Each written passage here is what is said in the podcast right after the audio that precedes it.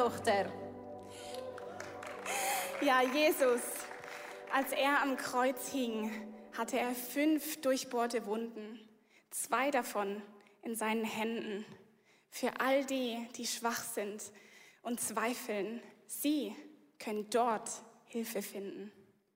Zwei davon in seinen Füßen.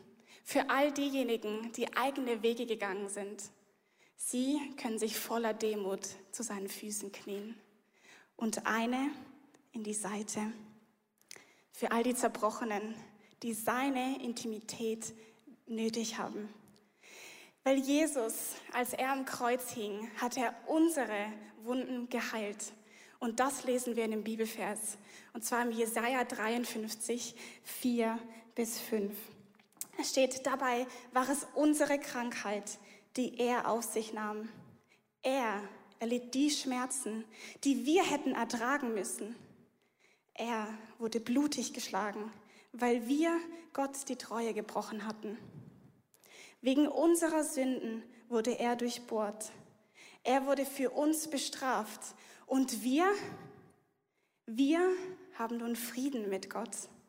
Durch seine Wunden sind wir geheilt. Wow, das ist ein Vers, der steht im Alten Testament und es ist eine Prophezeiung, was geschehen wird. Und diese drei Personen, die wir hier am Kreuz gesehen haben, das sind Geschichten aus der Bibel. Josie hat es für uns aufgemalt und wir möchten noch mal kurz auf sie eingehen, was sie denn genau ihre Geschichte ist, was sie erlebt haben am Kreuz und was das mit ihnen gemacht hat. Da ist zum einen dieser Mann, den wir gesehen haben, es ist Thomas.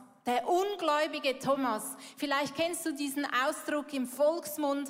Das kommt daher, das, ist, das war einer der Jünger und er konnte nicht glauben, dass Jesus auferstanden ist. Aus irgendwelchem Grund war er nicht dabei. Als Jesus sich den anderen Jüngern gezeigt hat, dann kommt er wieder, hört diese Nachricht.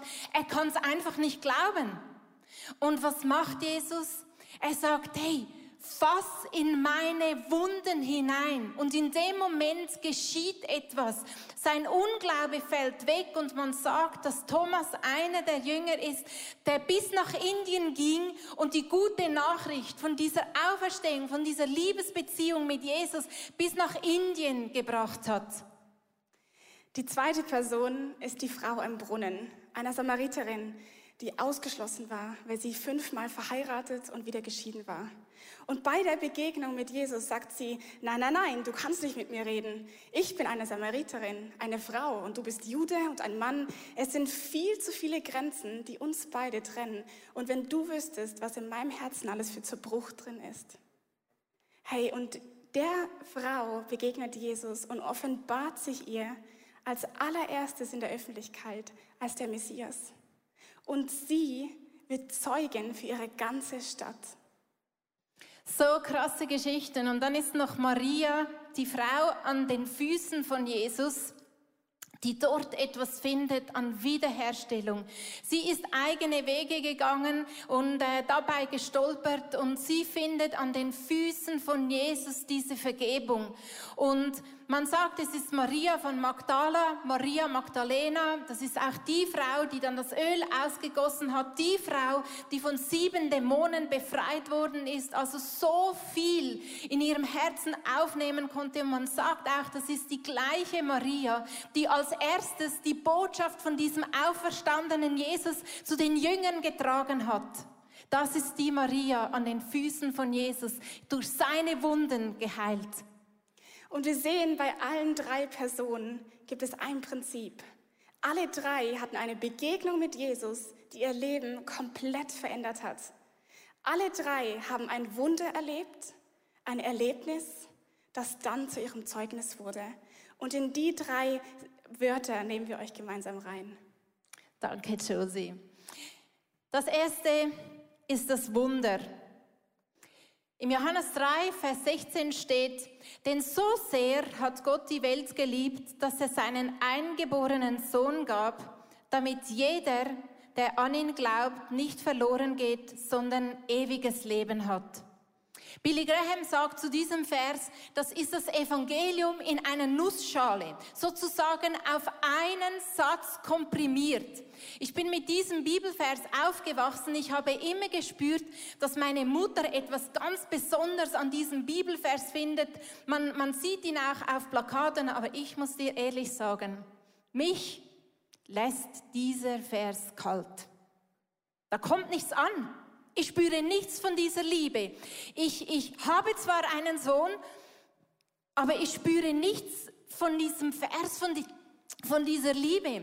Hingegen, wenn ich Offenbarung 21, Vers 3 lese, wo es heißt, und ich hörte eine große Stimme vor dem Stuhl, die sprach, siehe da, die Hütte Gottes bei den Menschen. Und er wird bei ihnen wohnen. Und sie werden sein Volk sein. Und er selbst, Gott mit ihnen wird ihr Gott sein. Weißt du, da kommt etwas an in meinem Herzen. Da spüre ich etwas. Da denke ich, wow, die Hütte Gottes bei den Menschen.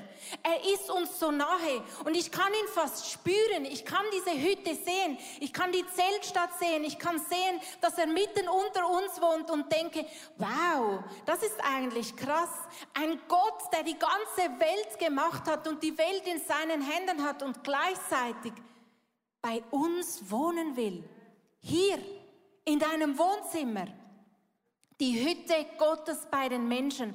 Warum kommt ein Bibelvers überhaupt nicht an? Und warum kommt ein anderer Vers so stark an? Und eigentlich sagen die beiden Verse ja das Gleiche aus. Gott liebt uns Menschen und macht alles, damit wir ihm begegnen.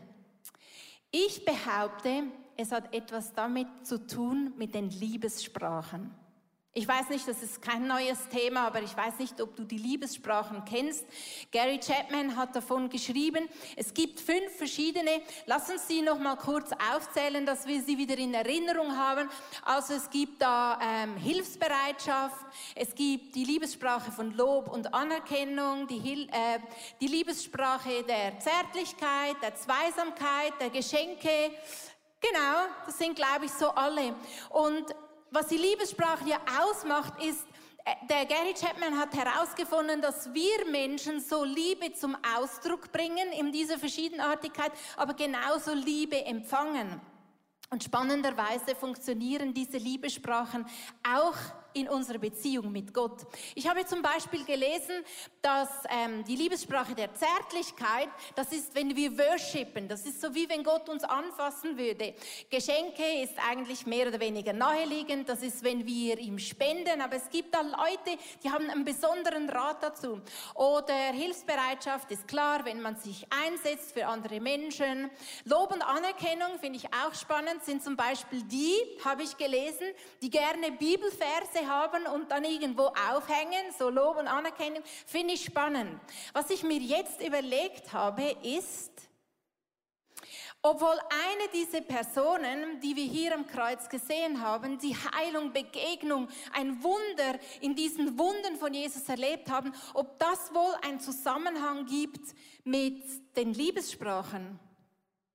Und da bin ich auf Thomas gestoßen und habe gedacht, diese Begegnung, als er in die Wunden von Jesus fassen konnte, ist eigentlich Zärtlichkeit. Herr Jesus hat diesen Zweifler gesehen und er hat gesagt, hey, ich lasse dich nicht bei diesen Zweifeln, du kannst mich anfassen. Wie toll ist das? Und er wurde verändert, er wurde berührt, er konnte Jesus anfassen und das hat den Glauben in ihm geweckt. So stark, dass es einfach aus ihm rausgesprudelt ist und er ist der Zeuge von Jesus geworden. Oder die Frau, die Sünderin an den Füßen, so krass, wenn man so betitelt wird. Was hat sie wohl für eine Liebessprache? Von ihr heißt es, dass Jesus sagt, hey, wem viel vergeben worden ist, der kann auch viel lieben. Und das ist die Frau, die hat das Öl, das teure Öl genommen und die Flasche zerbrochen und die Füße von Jesus gesalbt. Sie hat ein Riesengeschenk gemacht. Warum? Weil sie hat das Geschenk der Vergebung empfangen in ihrem Herzen. Die Befreiung von sieben Dämonen. Und deswegen glaube ich, dass sie zum Beispiel die Liebessprache der Geschenke mit Jesus gesprochen hat. Und die Frau an der Seite, habe ich gedacht, Lob und Anerkennung, das passt eigentlich zu ihr, weil sie ist fünfmal geschieden worden. Das bedeutete im alten, in der alten Zeit, dass äh, die Männer haben sie sich nur scheiden lassen können von den Frauen. Also fünfmal weggeworfen, fünfmal abgelehnt. Und Jesus hätte überhaupt nicht mit ihr sprechen dürfen, weil er ist ein Mann. Josie hat es gesagt, so viele Grenzen sind da einfach kulturell schon aufgebaut. Aber Jesus spricht mit dir. Was für eine Anerkennung. Und ich finde es einfach begeisternd zu sehen, dass Jesus diese Liebessprachen spricht, zum den Menschen begegnen. Dann sind noch zwei übrig. Zachäus, ich liebe diese Geschichte. Sitzt er auf dem Baum, Jesus umgeben von einer Masse von Menschen und genau bei ihm will er einkehren. Ich soll heute dein Gast sein, sagt Jesus zu ihm. Liebessprache der Zweisamkeit pur. Jesus lässt die ganzen Menschenmengen einfach stehen und geht zum Zachäus nach Hause. Hilfsbereitschaft. Da ist mir der Gelähmte in den Sinn gekommen. 38 Jahre lang hatte er keinen Menschen, der ihm geholfen hat, an den Teich zu gehen, wo eine Welle war vom Geist Gottes, damit er geheilt hätte werden können. Jesus streckt ihm seine Hand entgegen und er hilft ihm und er ist geheilt. Er hilft ihm auf. Ich finde es einfach eindrücklich, dass Jesus die Liebessprachen gebraucht, um dir und mir zu begegnen. Er, er hat offensichtlich ein Riesenanliegen, dass wir seine Liebe empfangen. Und das ist das Wunder. Das Erste, was es braucht. Ich möchte ganz kurz nochmal einen Abstecher machen, was geschieht mit unserem Herzen, wenn diese Liebe ankommt. Ich habe gelesen im ähm, 1. Mose 45 vom Jakob. Jakob ist dieser, dieser Patriarch, also Abraham, Isaac, Jakob, dieser Jakob mit den zwölf Söhnen, einer davon sein Lieblingssohn Josef mit dem bunten Kleid. Für den Fall, dass du die Geschichte kennst, äh, geht dein Film ab, sonst erkläre ich dir noch zwei, drei Worte mehr. Josef, ähm, die, die Brüder waren eifersüchtig, sie wollten Josef umbringen, aber sie haben ihn in die Sklaverei nach Ägypten verkauft. Jakob, der Vater, wurde im Glauben gelassen, dass sein Sohn gestorben ist. Und dann treffen sie die, die Brüder sozusagen zufällig diesen Josef nach Jahren wieder. Sie kehren zum Vater zurück und sagen ihm folgende Worte. Josef lebt, Josef lebt, er ist sogar der Herr über ganz Ägypten. Von Jakob steht, aber sein Herz blieb kalt. Er glaubte ihnen nicht. Da erzählten sie ihm ausführlich, was alles, was Josef ihnen aufgetragen hatte. Und als ihr Vater die Wagen sah, die Josef mitgeschickt hatte, um ihn zu holen, kam wieder Leben in ihn hinein. Weißt du, auf der einen Seite haben ihn die Worte kalt gelassen, dass als er die Dinge sah, da kam Leben hinein. Spürst du den Unterschied, wenn da was ankommt oder wenn da was nicht ankommt? Das hat mich an einen Vers erinnert äh, im Neuen Testament, Testament von den Emmaus-Jüngern. Das sind zwei Jünger, die sind nach der Auferstehung von Jesus von Jerusalem nach Emmaus gelaufen. Sie konnten das auch nicht glauben, was da erzählt wurde, dass Jesus tatsächlich wieder auferstanden ist. Er hat mit ihnen gesprochen, hat mit ihnen Nacht gegessen und auf einmal haben sie ihn erkannt. Und was sie sagen, rückblickend, steht im Lukas 24, Vers 32, da steht, und sie sprachen untereinander, brannte nicht unser Herz in uns, da er mit uns redete und auf dem Weg, als er uns die Schrift öffnete. Sie haben etwas gespürt in ihrem Herzen. Es hat gebrannt. Und um dieses Wunder bitte ich jetzt in dem Moment dich, himmlischer Vater, für alle, die wir hier zuhören und zuschauen, gib uns dieses Brennen für dich, dass wir dich spüren in unserem Herzen. Wir möchten nicht länger, dass uns deine Liebe, deine Worte kalt lassen. Gib uns dieses Brennen für dich, himmlischer Vater, dass es brennt, dass es etwas, einen Unterschied macht in unserem Herzen. Amen. Josie, der nächste Punkt ist für dich. Genau. Ich habe dieses Brennen, von dem Susanna gesprochen hat, vor dreieinhalb Jahren gespürt, als ich im Worship war in der Church in Deutschland und Jesus seine Hand mir entgegengestreckt hat. Und ich habe seine Worte gehört, dass er gesagt hat, Josie, folge mir nach. Weil mir ging es an dem Zeitpunkt wie der Frau an der Seite. Mir ging es so, dass ich gedacht habe, irgendwie, ich finde meinen Platz nicht so richtig, ich werde nicht so richtig gesehen, ich bin nicht ganz würdig. So hatte ich mich gefühlt. Und dann kommt Jesus zu mir und sagt, folge mir nach. Ich habe meine Prüfungen fertig geschrieben, habe äh, das Studium aufgehört, genau, und habe gesagt, so, ich folge seiner Stimme und bin so in die Schweiz gekommen. Und ich erinnere mich noch an den ersten Gottesdienst. Susanna, dass du gepredigt. Und ich bin reingekommen in das Foyer und das allererste, wo mir aufgefallen ist, waren meine Gedanken, vielleicht ging es dir auch mal so, waren, wow, die sehen alle so schön aus. Und ich dachte, okay, hat sicher was äh, mit der Schweizer Bergluft auch zu tun. Aber ich glaube, das, was ich in dem Moment gesehen habe, war das Herz, das gestrahlt hat von Erlebnissen, die sie mit Gott hatten. Und ich habe diese Woche ein Zitat gelesen, wo dran stand, hey, der beste Vertrauensstärker sind Erlebnisse. Und das macht so Sinn. Und als ich da stand und das gesehen habe, dachte ich, ich möchte das auch. Ich möchte erleben, wie der Gott mich liebt. Ich möchte Wunder erleben. Ich möchte Heilung erleben. Ich möchte seine Stimme hören. Und so habe ich für ein Jahr lang die Bibel aufgeschlagen und am Morgen immer zur selben Uhrzeit mit derselben Bibel dasselbe Notizbuch, mein Bibeltagebuch geschrieben. Und ich habe ihn erlebt. Er hat mich ermutigt, er hat mich gelehrt. Ich habe Dinge gelesen, die direkt zu mir gesprochen sind. Und ich bin so in den Tag gestartet. Und dann gab es diesen einen Tag. Es war genau gleich. Dieselbe Bibel, dieselbe Uhrzeit am Morgen, dasselbe Notizblock, doch irgendwas war anders. Ich ließ und habe gelesen und gelesen und nach einer halben Stunde dachte ich, ich habe immer noch nichts gefunden, was mich so ermutigt wie den Tag zuvor. Und ich war frustriert. Und ich habe weitergelesen, dann gedacht, okay, vielleicht kann ich wieder eine Lehre draus ziehen oder etwas, wo direkt Gott zu mir, zu meinem Herzen redet. Und ich fand nichts. Und ich habe mir ernsthaft die Frage gestellt, Gott, bist du überhaupt noch da oder hast du mich jetzt verlassen? Und ich habe in dem Moment etwas ganz Wichtiges gelernt. Ich weiß nicht, ob du es merkst. Ich habe gelernt, dass Erlebnisse nicht vergleichbar sind. Weil das, wo ich gesucht habe, mein Problem war, ich habe das Erlebnis von der Ermutigung, wo ich an dem Tag zuvor gespürt habe, genau das wollte ich am nächsten Tag nochmal spüren. Und das ging nicht. Ich erkläre es dir ein Beispiel. Stell dir vor, du gehst mit deiner besten Kollegin äh, oder heute am Valentinstag mit deinem Partner, Partnerin ins Restaurant. Ihr habt einen wunderschönen Abend, gute Gespräche. Am nächsten Tag dacht, denkt ihr, hey, lass uns das nochmal machen. Das war so gut gestern. Und ihr geht ins gleiche Restaurant, der gleiche Sitzplatz, das gleiche Essen, der gleiche Kellner, aber die Gespräche und die Atmosphäre ist anders.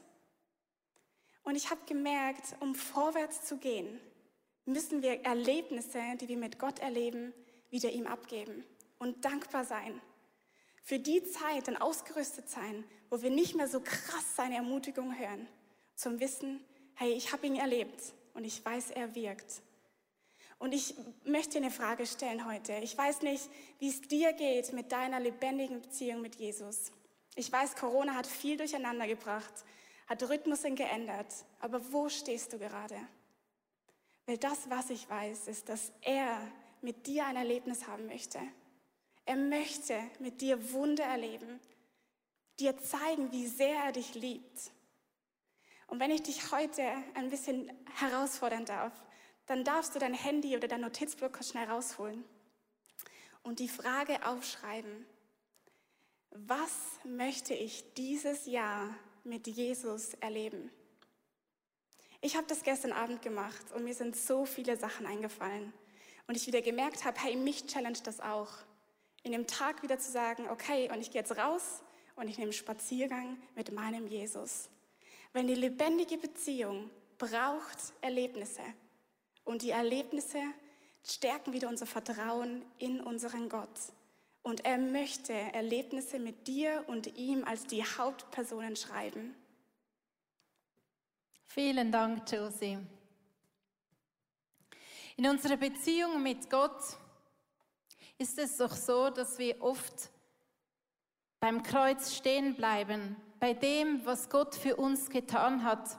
Aber diese drei Personen heute Morgen, die wir gesehen haben, die haben diese Berührung erlebt. Da ist irgendetwas passiert am Kreuz. Aber das war nicht alles.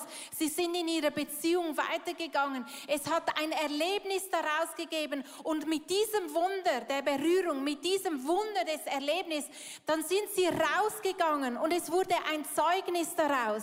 Und das ist genau das, was ich uns allen wünsche in unserer Beziehung mit Gott. Wie Josie gesagt hat, Corona hat so viel gemacht mit uns in diesem Jahr. Es hat uns viel näher gebracht zu uns selber. Wir haben uns selber kennengelernt, vielleicht auch auf eine Art und Weise, wie es uns unangenehm ist. Corona ist ein Verstärker. Es hat Dinge lauter gemacht, als uns vielleicht lieb ist in unserem Leben. Und ich weiß nicht, wie es dir geht, aber vielleicht fühlst du dich genauso hilflos mit deinen Fragen, mit deinen Zweifeln, mit deinen Händen, auch ganz praktisch in dieser Zeit so hilflos. Und du kannst dich am besten identifizieren mit Thomas, selbst wenn du eine Frau bist. Vielleicht geht es dir wie der Frau am Brunnen. Du würdest dir diese Intimität wünschen, aber irgendwie hast du dich noch nie so getraut, auf das einzulassen, aus Angst, für das es wieder viel zu fest wehtut. Vielleicht kannst du dich am besten mit dieser Frau an Jesu Füßen identifizieren heute. Deine Füße haben dich an Orte getragen und du bist gestolpert. Das ist nicht das Ende dort. Weißt du, der Glaube an Gott ist für mich in dem Moment lebendig geworden, wo ich nicht mehr länger diese Geschichten bestaunt habe, wie sie in der Bibel stehen, sondern wo ich mich Teil von dieser Geschichte machte. Vielleicht von Thomas für dich heute, vielleicht von der Frau am Brunnen, vielleicht von Maria Magdala, vielleicht aber auch von Zachäus. Weißt du, dieses Lied ganz am Anfang, hat davon gesungen, dass er vor der Tür steht und anklopft. Das ist nichts anderes, als er zu Zachäus gesagt hat. Er hat gesagt, hey, ich möchte heute dein Gast sein. Was geht bei dir ab? Was spürst du? Was nimmst du wahr? Wenn Jesus sagt, vielleicht da, wo du zuschaust, zu Hause, und du denkst, er klopft jetzt an und er will rein.